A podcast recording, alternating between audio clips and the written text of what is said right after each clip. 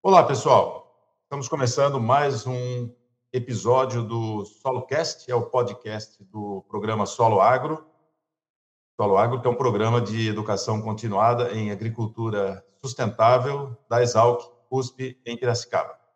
Hoje nós vamos ter a presença do professor Leônidas Carrijo Azevedo Melo, da Universidade Federal de Lavras, que vai falar sobre um tema bastante interessante meu nome é Luiz Reinaldo Ferraceu Aleone, eu sou professor do Departamento de Ciência do Solo da Exalc e coordenador do programa Solo Agro.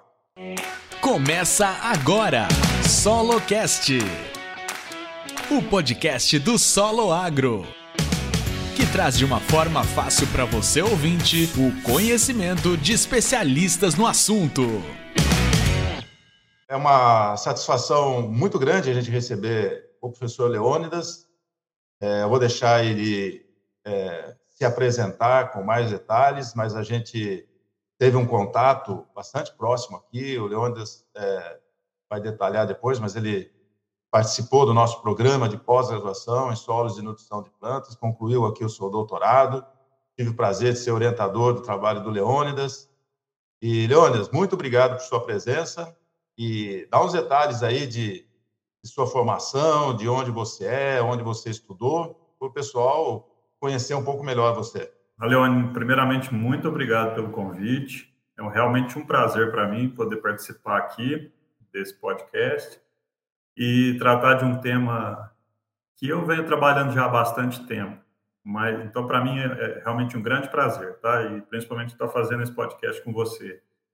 É, então, eu sou engenheiro agrônomo, eu sou formado na Universidade Federal de Lavras mesmo, fiz meu mestrado aqui também, ciência do solo, e depois fui fazer o doutorado aí na Exalc, é, né, sob a sua orientação, passando um período na Holanda durante meu doutorado. Depois eu fiz um pós-doutorado em Campinas, no IAC, e depois eu me tornei professor, inicialmente em Viçosa, no departamento de solos de Viçosa, e depois eu me transferi para Lavras, e onde eu estou até hoje. Eu trabalho na área de fertilidade do solo, mas desde desde a minha desde o início do pós-doutorado eu venho trabalhando com o tema bioshare. É, então, para mim é um prazer estar aqui e poder falar um pouco desse tema hoje. Muito bom, Leondas. É... Bom, Leondas, como, como ele mesmo comentou, ele, ele teve a oportunidade de estudar em, em universidades diferentes, né, conviver com ambientes diferentes, inclusive com uma experiência internacional na Holanda, né? E antes de entrar exatamente no tema do, do biochar, Leones, eu acho que é um tema que provavelmente o pessoal que está ouvindo a gente, assistindo, vai, vai ter interesse, né? Como é que você vê é, a inserção do agrônomo na área ambiental? Né? Você acha que os agrônomos embora durante muito tempo não tenham é, estudado muito a relação com o meio ambiente, isso aumentou bastante nos últimos anos, né? Então, como é que você vê essa evolução? Você acha que também as universidades estão é, preocupadas com isso, estão tentando formar profissionais para trabalhar nessa interface agricultura, meio ambiente? Qual é a sua opinião sobre isso? Eu acho que, ah, como você falou, a, a formação ela ela era muito tradicional, focada em produção somente, né, do profissional engenheiro agrônomo.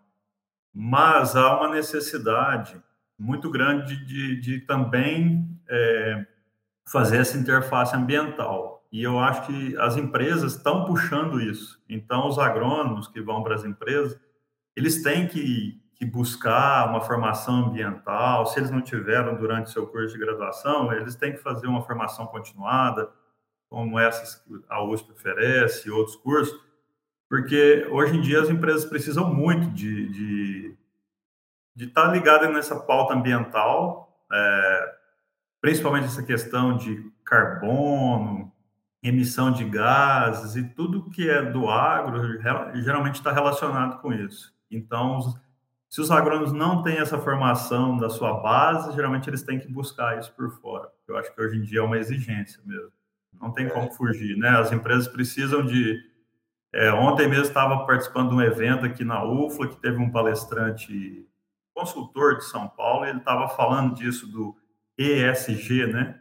É, uhum. Environmental, Social and Governance. Todas as empresas estão tendo que se adequar a isso. E ele falou, Exato. isso aí agora vai ser a tônica daqui para frente. Então, acho que assim, o profissional vai ter que se adequar a isso. Então, ele, ele vai ter que buscar a formação se ele não tiver. É bem lembrado. Isso, como a nossa plateia é bem diversificada, logicamente serve para geólogos, geógrafos, biólogos, né, engenheiros químicos, engenheiros civis, enfim, todo mundo ligado a isso, né? Muito bom.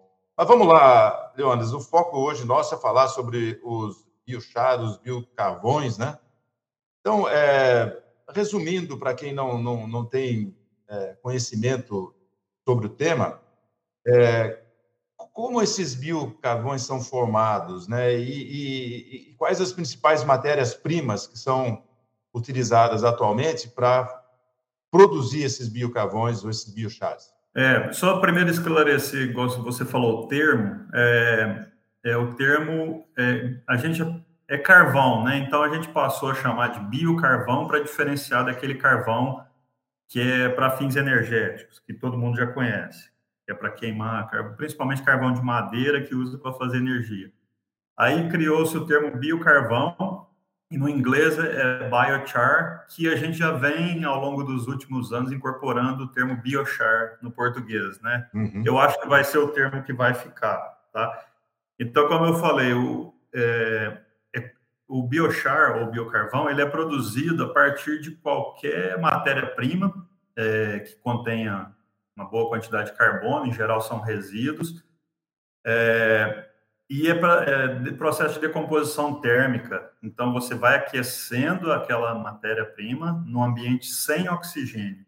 Quando você faz isso, numa faixa de temperatura variando ali entre 300 e 700 graus, mais ou menos, é, sem a presença de oxigênio, vai começar a haver uma saída de gases, e esses gases, uma parte deles condensa, pode formar um óleo, que a gente chama de bioóleo, ou alguns chamam de extrato pirolenhoso, aí tem vários nomes. E uma parte sólida que sobra é o que a gente chama de biocarvão ou biochar. É, então, como eu disse, ele, ele geralmente não se confunde. É, o processo é o mesmo de produzir o carvão para energia, mas em geral eles não competem porque o, o de energia ele é feito exclusivamente para aquilo. Esse aqui é mais você tem resíduos sobrando e o Brasil é um grande produtor de resíduos, gerador de resíduos, diversas cadeias produtivas, né? Toda a cadeia produtiva do agro, é, seja da, da indústria também, sabe? Gera muito resíduo. E esses resíduos, geralmente, são alguns são passivos ambientais. E, e aí que veio a história do biochar, entendeu? Que é você produzir ele e aplicar no solo. A ideia inicial foi aplicar no solo. É, porque o pessoal estudando, principalmente as terras pretas de índio na Amazônia, viram que formavam solos muito férteis, que estão lá já há muitos séculos ou milhares de anos e o solo não perde a fertilidade. Então falaram assim, poxa, dá para a gente fazer isso. E aí casou com a questão ambiental, como a gente está falando, de aproveitamento de resíduos. Que as cadeias hoje têm que cuidar dos resíduos, né? Agregar ah, valor e tal. E, e, e para quem está tá ouvindo a gente e tem curiosidade de saber, quais as matérias-primas que têm sido mais utilizadas para produzir o biochar, Leone? Olha, essa questão da matéria-prima, Leone, é muito regionalizada, sabe? Vai muito de cada região. Então, é, geralmente, isso depende de, de onde você está. Eu vou dar um exemplo. Uma matéria-prima que é produzida em muitos locais no mundo é, é lodo de esgoto. Então, lodo de esgoto é um passivo também. É bom ter ele porque significa que a gente está tratando o esgoto, né? Uhum. Mas depois você tem que dar um destino para ele. Então, hoje, muitas empresas fazem composto a partir do lodo de esgoto, que é um, um bom processo, mas hoje tem muita gente já estudando a questão de transformar ele em biochar, porque ele forma, ele enriquece, ele é muito rico em nutrientes, principalmente fósforo, é, cálcio. Então, ele, ele pode formar ali um, um, um biofertilizante a partir dele e você eliminar o problema, entendeu? Mas tem outros resíduos, aí isso varia muito de local. Eu vou dar um exemplo aqui em Minas Gerais, que tem sul de Minas, que tem muito café.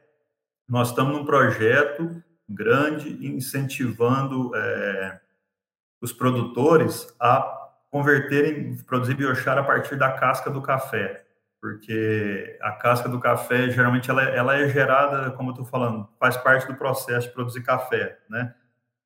E muita gente tem dificuldade de retornar essa palha crua porque ela é muito leve, às vezes tem planta daninha, tem uma semente que chama corda de viola, que é um cipó que atrapalha muitas lavouras.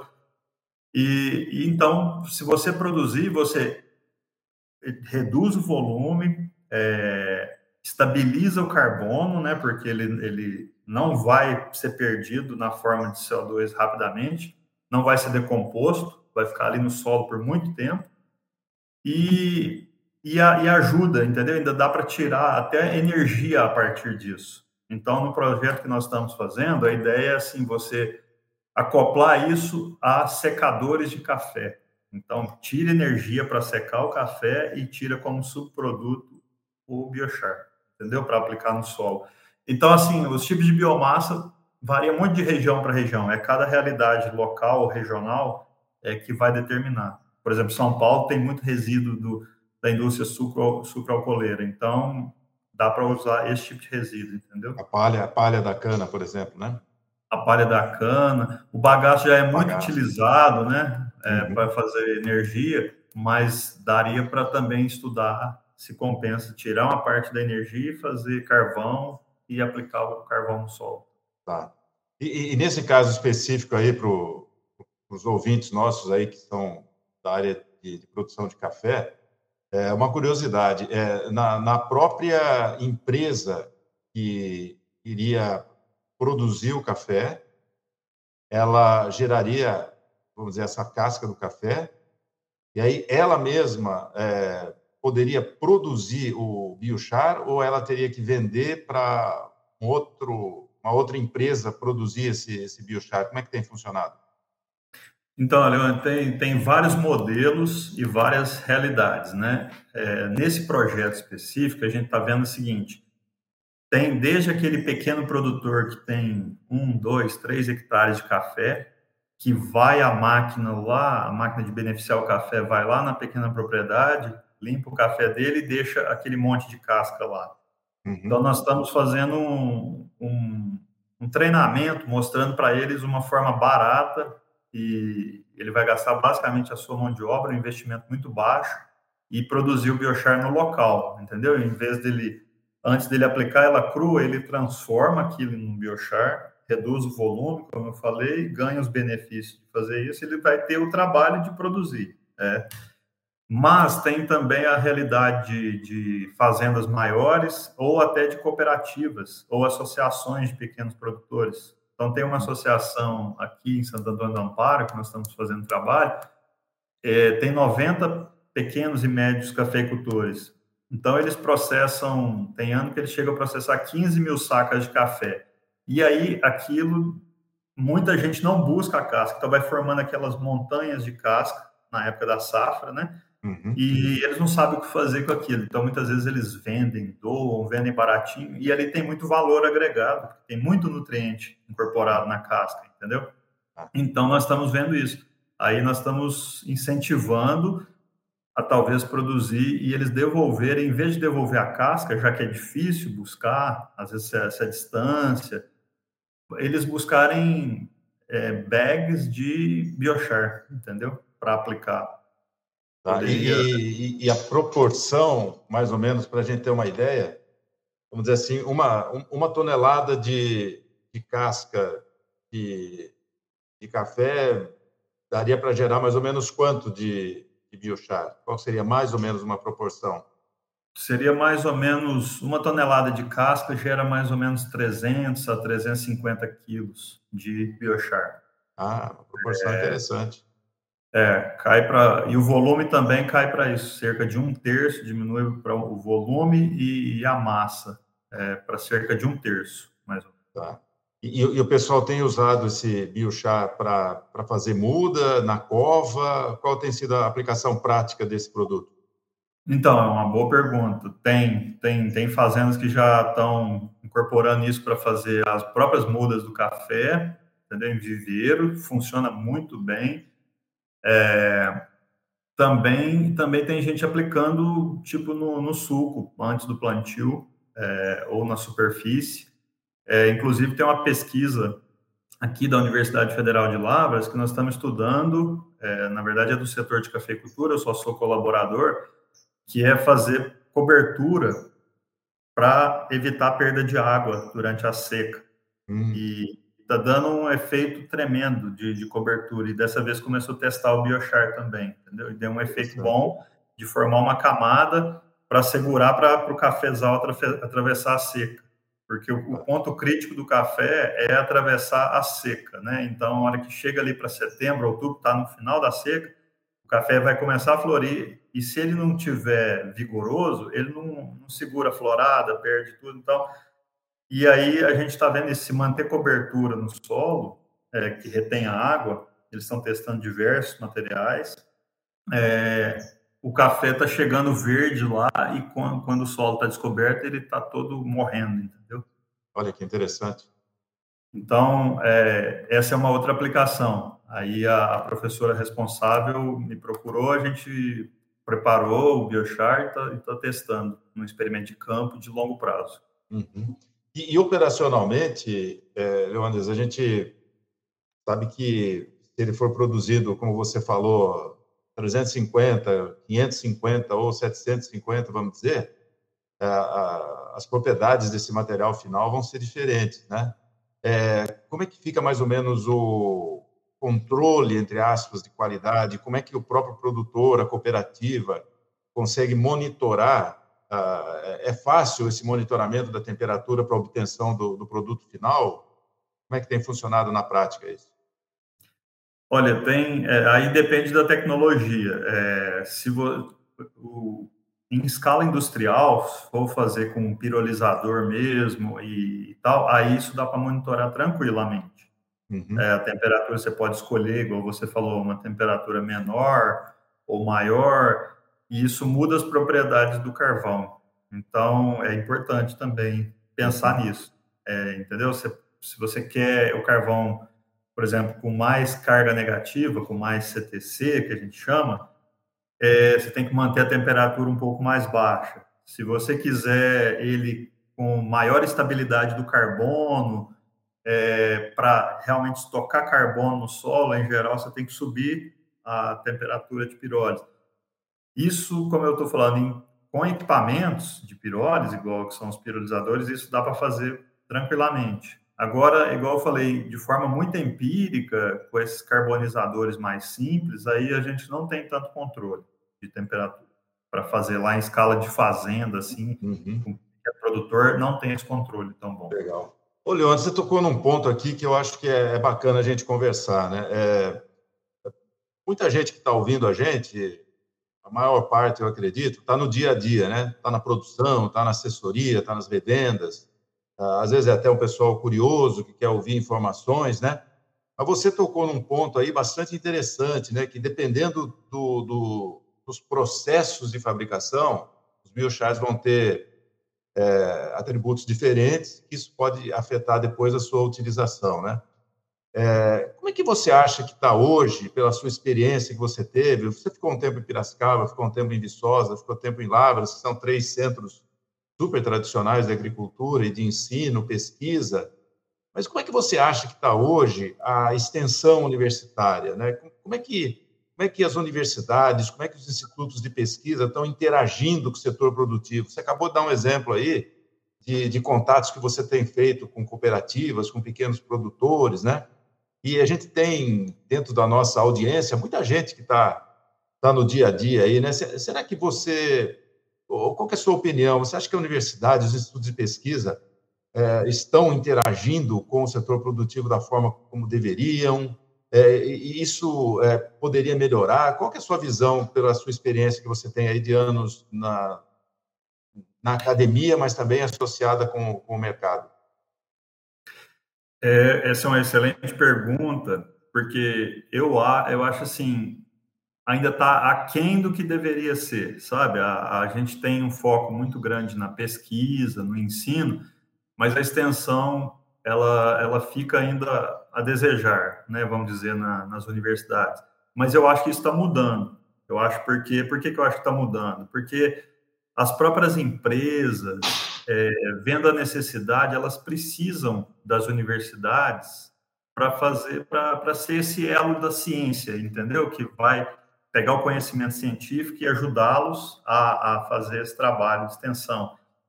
E, e, eu acho que a universidade tem que se abrir mais para isso. Eu vou dar exemplo desse projeto que eu estou fazendo, é um projeto junto com a Melita, da Alemanha, e, e eles nos procuraram aqui na universidade justamente por isso. Eles falaram, você vai ser o elo científico do projeto. Então, é, então a gente, eu acho que é muito gratificante fazer esse tipo de projeto, porque você vai na prática mesmo, você vai dar treinamento para agricultor, vai é, ver a realidade dele lá no campo, para ver como é que é, os alunos que acompanham têm essa experiência, sabe? Nós estamos envolvendo alunos de graduação, de pós-graduação, é uma vivência prática que geralmente você não tem durante o curso em sala de aula somente. E aí eles veem realmente o problema e a gente tem que dar uma solução para aquele problema. E isso alimenta a pesquisa também, porque aí a gente surge as questões, aí a gente começa a pesquisar sobre aquelas questões, entendeu? Uhum. Então é, é, um, é um ciclo que se alimenta e eu acho que a universidade tem que se abrir mais. Eu acho que sempre facilitar os projetos de extensão, sabe? Desburocratizar para atrair, porque a interação empresa-universidade ela é necessária. Daqui para frente, uma coisa assim, sem volta. A própria formação dos profissionais da empresa tem que passar também pela universidade, né? A formação Sim. continuada, Continuado. que é o trabalho que vocês fazem aí, né? Uhum. Universidade tem, tem que cumprir esse papel também. Muito bacana. E, e Leones, é, eu não sei se você também tem participado ou acompanhado o lado comercial do Biochar, né? Mas, é, assim, uma pergunta de curioso mesmo. É, comparado, por exemplo, com sei lá, um fertilizante mineral né, de alta concentração, ou com o próprio lodo de esgoto tratado, ou uma cama de frango, como é que está em termos de custo? É, é viável? Já, existem estudos que mostram, por exemplo, a viabilidade econômica do biochar é, e, que dê retorno realmente ao produtor, à cooperativa ou ou a quem quer que tenha interesse em usar, por exemplo, o biochar? É, sim, ó, é um mercado ainda em desenvolvimento. Se a gente procurar, por exemplo, der um Google aí, procurar é, empresas aqui no Brasil, eu até fiz isso para esse podcast aqui, por curiosidade, você já encontra algumas empresas que estão atuando especificamente no biochar, sabe, em, em diferentes segmentos mas ainda é um mercado pequeno e que eu acho que tem grande potencial de crescer nos próximos anos, tá? Na Europa, nos Estados Unidos, em outros países, assim, já na China já tem um mercado mais ou menos desenvolvido. É, aqui ainda está crescendo, mas como eu disse, eu acho que tem muito espaço para crescer, porque o biochar ele tem muitas aplicações. E em termos de viabilidade econômica, eu acho que se for pagar só para, digamos assim, o benefício que ele traz, só, digamos, em termos de aumento de produtividade, ou esse tipo de coisa, ele não se paga. Mas é, ele tem outras, outras esferas que dá para a gente explorar. É, por exemplo, geração, cogeração de energia durante a produção do processo do biochar, como eu te disse, entendeu? Uhum eliminação de passivos ambientais, quando você tem que fazer alguma coisa com aquele resíduo, ele não é um resíduo, digamos, prontamente utilizável, é, ou ele tem dificuldade para ser utilizado, como eu disse, a, o exemplo da casca de café, ela é um ótimo resíduo, mas ela é difícil de ser retornada ao campo por ser muito leve, por ter semente de plantas daninhas, muita gente não gosta de ficar aplicando, sabe? É, uhum. Tem essa dificuldade. E, e muita gente hoje está queimando tem os queimadores de casca de café para gerar energia para secar, para alimentar os secadores para secar o café. Isso facilita a vida do, do cafeicultor. Uhum. Então, por que não você, em vez de queimar até virar cinza, você converte, faz o processo de converter para gerar biochar. Então, está fazendo uma cogeração de energia.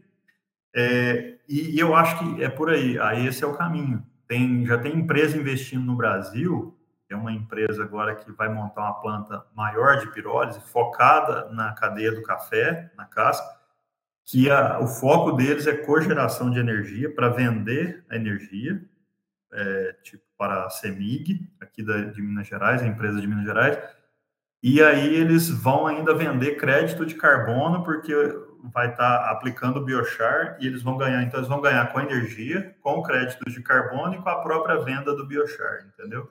Que bom. É, então exatamente. são muito, são muitas é, nuances, vamos dizer, muitos jeitos. É, é, você tocou num ponto que até iria perguntar, né? É, será que precisaria ter também algum apoio, é, em termos de política pública, de apoio, é, inclusive financeiro, para quem faz isso, né? Para quem dá uma, uma destinação a, uma, a, algo que seria um passivo ambiental? E aí você acabou de comentar do, do, da possibilidade de vendas de crédito de carbono, aí passa a ter, inclusive, é, uma viabilidade econômica, né? Bastante Sim. interessante. Ô, Leon, deixa eu te perguntar outra coisa. É, a, a, gente tem ouvintes do Brasil inteiro, né? Até de outros países, né? Eu fico uhum. imaginando o colega que está ali em Lucas do Rio Verde, Sorriso, está lá em Rondonópolis, Primavera do Leste, ou está lá em Luiz Eduardo Magalhães, é, né? ou Rio Verde, essas áreas de, de áreas extensivas de agricultura, né? É, e mesmo São Paulo, cana-de-açúcar, ou no sul, as grandes áreas de soja, cereais de inverno. É, você comentou, pelo que eu senti, a, a, o uso do biochar em alguns nichos, né? Você acabou de falar da, do, do, do, café, eu já ouvi falar em casos de, de floricultura e paisagismo, que teriam uso também. Mas o, o ouvinte nosso que está em, em, áreas de produção extensivas, de, de, milhares de hectares de produção de soja, milho, algodão, vê no futuro alguma viabilidade de produção de biochar para esse setor do agronegócio? Sim, eu vejo, na verdade, vejo vários, sabe? Eu acho que esse é um caminho sem volta. Eu não vou dizer para você que vai ser aplicação de dezenas de toneladas por hectare, com foco somente em sequestrar carbono, sabe? Não, não vai ser por aí, porque isso aí não é viável, não paga a conta, o custo, digamos, por tonelada não é tão barato, então, e traz benefício, traz, mas assim, ele não se paga. Mas eu acho assim, ele tem muitos efeitos como aditivo, por exemplo eu estou estudando isso já há um tempo, passei, fiz um, um tempo como professor visitante lá em Cornell, nos Estados Unidos, e nós estudamos junto com o professor, eu estou estudando a interação do biochar como aditivo em fertilizantes, para fazer, a gente chama de fertilizantes à base de biochar. Então, é como se fosse um organo mineral, só que em vez de composto, você usa biochar. E isso, eu acho que tem muita muito chão ainda para ser trilhado, mas isso aí pode, as empresas vão, que estão se atentando a isso, elas vão passar a utilizá-lo como aditivo, e aí sim, isso pode ser feito em larga escala, sabe? Porque aí vai ser doses pequenas, mas ele vai mais como melhorador do fertilizante. Então a gente tem sempre essa questão de fazer fertilizante de eficiência aumentada, diferenciado. Uhum. Isso em larga escala, né, tem um impacto muito grande. E aí não precisa ser doses tão grandes, você vai aplicar da ordem de quilos por hectare, centenas de quilos, né? Interessante. É, nós estamos em, em dezembro de 2022, o, os preços do fertilizante, a informação é que deram uma estabilizada, né? Mas durante um período aí, preços chegaram a valores absurdos, né? Na dependência da importação. Então, isso que você comentou, né? pode, é, até do lado do ponto de vista de substituição de, ou diminuição da importação usando uma matéria-prima que pode ser é, produzida internamente, né? Eu acho que é, é interessante também essa, essa visão que você teve, né? Sim. Muito. Se você, se você só me permite um, um, um nesse ponto aí, porque você falou exatamente isso, porque o Brasil é um grande player mundial né, na agricultura, é, só que nós somos, dos grandes, nós somos o mais dependente de insumos externos. E o país precisa diminuir um pouco essa dependência, não vai zerar, mas ela tem que diminuir. E, e aí a gente vai ter que investir nisso, porque a gente tem muitas cadeias produtivas e toda geração de resíduos, então a gente tem que agregar valor nesses resíduos para circular, fazer a chamada economia circular, é fazer os nutrientes, os resíduos que hoje são passivos, eles voltarem ao ciclo produtivo, entendeu? Então, o Brasil tem muito para explorar isso, tem o Plano Nacional de Fertilizantes, recentemente aí, que, que vem para dar incentivo. Aí eu acho que, igual você falou, é política pública, incentivando, cobrando, dando financiamento, e, e criando um mercado interno, sabe? Porque isso gera emprego, isso gera benefício ambiental e a gente reduz a nossa dependência. Tem a questão dos bioinsumos, então tem muita aplicação. E eu acho que o biochar ele, ele é muito flexível, por ser uma matriz de carbono. Você pode micropulverizar ele, fazer tipo um fertilizante foliar, você pode colocar ele junto com micronutriente, com macronutriente, entendeu? E isso tem muito por explorar. A questão de promoção de crescimento de planta, interação com as raízes, bioestimulação de plantas, isso aí tem muito por explorar ainda. É um mercado aberto, eu diria. É verdade. Bom, muito bom, gente. Olha, é, esse tema, é, eu acho que é novidade para muitos dos colegas que ouviram, né? Um tema bastante interessante, é um tema que tem implicações econômicas, como o professor Leônidas disse, implicações ambientais, é, é, algo ligado à tecnologia de fertilizantes, que andou um pouco esquecida, né, Leônidas, quando o preço estava é, mais ou menos estabilizado e economicamente viável. Então, o Brasil não desenvolveu muito, uh, se me corrija se eu estiver errado, nas últimas décadas, a parte de tecnologia de fertilizantes, né? Então, pelo Exatamente. que você está dizendo aí, é uma área que, que tende a crescer, né, no, nos próximos anos, né? Eu creio que sim. É, você falou bem. É, quando a gente estava confortável em importar fertilizante, tudo foi esquecendo, né? Vai esquecendo. Mas a gente precisa disso. Tem que ter pesquisa, desenvolvimento. É, e isso eu acho que vai vir. Eu acho que isso o Biochar também pode ajudar. Sem mencionar aquilo que você trabalha também, que eu já trabalhei, que é a questão dos metais pesados. Também é uma coisa que o Biochar atua muito bem, entendeu? Então, é, mitigação, é, imobilização, é, funciona também perfeitamente bem. Muito bom, gente. Olha, é, a gente fica muito contente de ver um profissional que passou aqui pela, pela Exalc, que a gente, de certa forma, participou da, da formação, mas todo o mérito, sem dúvida nenhuma, da carreira é do Leônidas e, e é muito importante para quem não conhecia o o, professor Leônidas Melo, lá do Departamento de Solos, né? Ciência do Solo? Ciência do Solo. Ciência do Solo, da Universidade Federal de Lavras, tradicionalíssima UFLA, né? Que, que é um, um grande pilar de conhecimento, de ensino, extensão, pesquisa, interação com a sociedade, formação de recursos humanos. É uma, uma, uma joia rara aí do, do estado de Minas Gerais. Muito bom, Leônidas. Só que antes da gente terminar, a gente tem o Porteira Aberta, que é um, uma parte do SoloCast que é bastante interessante, divertida. Então vamos lá para o nosso Porteira Aberta. Porteira Aberta. Barata, porteira, já que tá que fique, gol! Um momento descontraído com nossos especialistas. Aumenta o som que a nossa prosa é agora.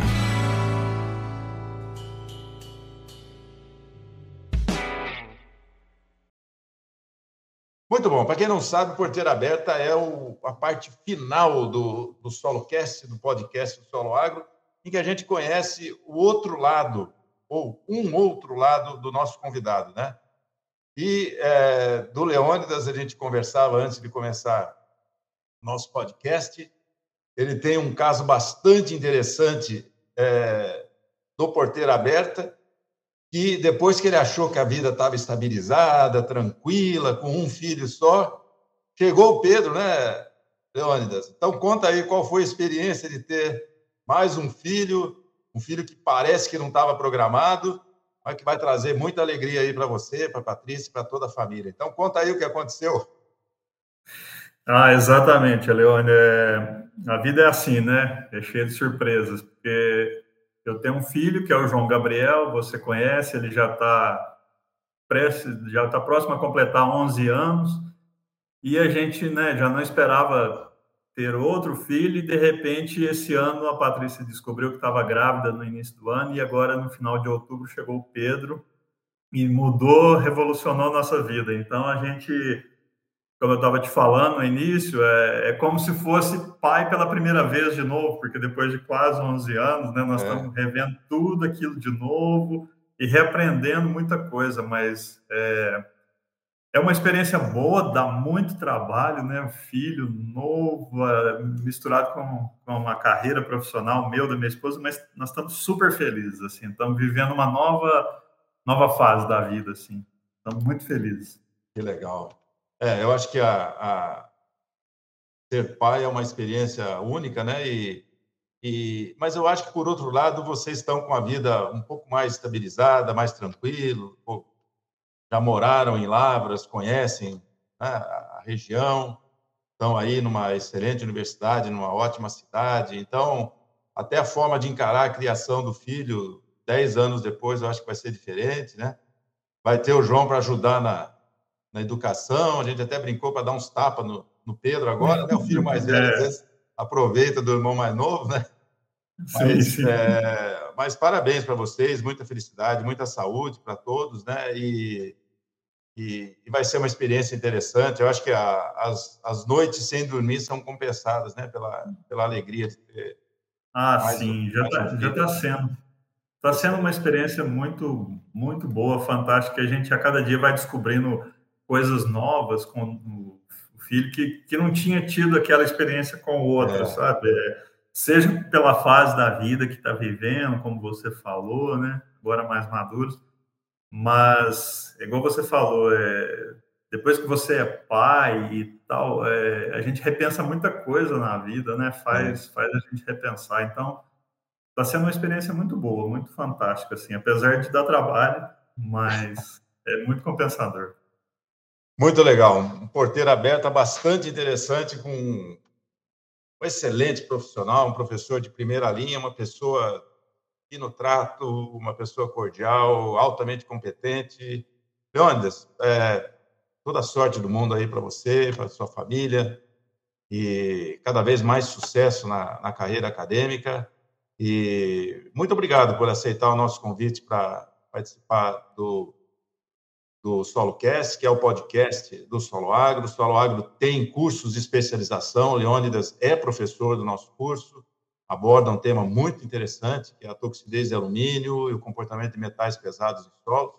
Então, também obrigado por aceitar o nosso convite para fazer parte do corpo docente dos nossos cursos de especialização em solos e nutrição de plantas e em fisiologia vegetal.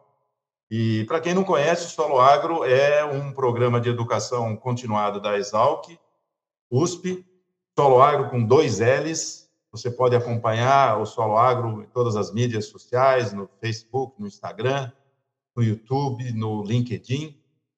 E especificamente o é, SoloCast, que é o podcast do Solo Agro, você acompanha em todas as, as uh, redes, né? o, o Spotify, o Apple, Google, o uh, Deezer, o Amazon, enfim, todas as mídias uh, de podcast, vocês vão encontrar lá o SoloCast, SoloCast com dois L's. Leandras, muito obrigado. Espero continuar contando com, com, com seu apoio aí, com sua colaboração e com sua competência. Ah, muito eu que agradeço demais, foi um prazer participar aqui. Muito obrigado pelo convite, tá? Ficamos abertos aí. Valeu, gente. Estamos finalizando mais um SoloCast, o podcast do Solo Agro. Você ouviu SoloCast, o podcast do Solo Agro. Solo Agro é o programa de educação continuada em agricultura sustentável da Exalc USP. Saiba mais nas nossas redes sociais, arroba Solo Agro, solo com dois L's. Obrigado e até a próxima!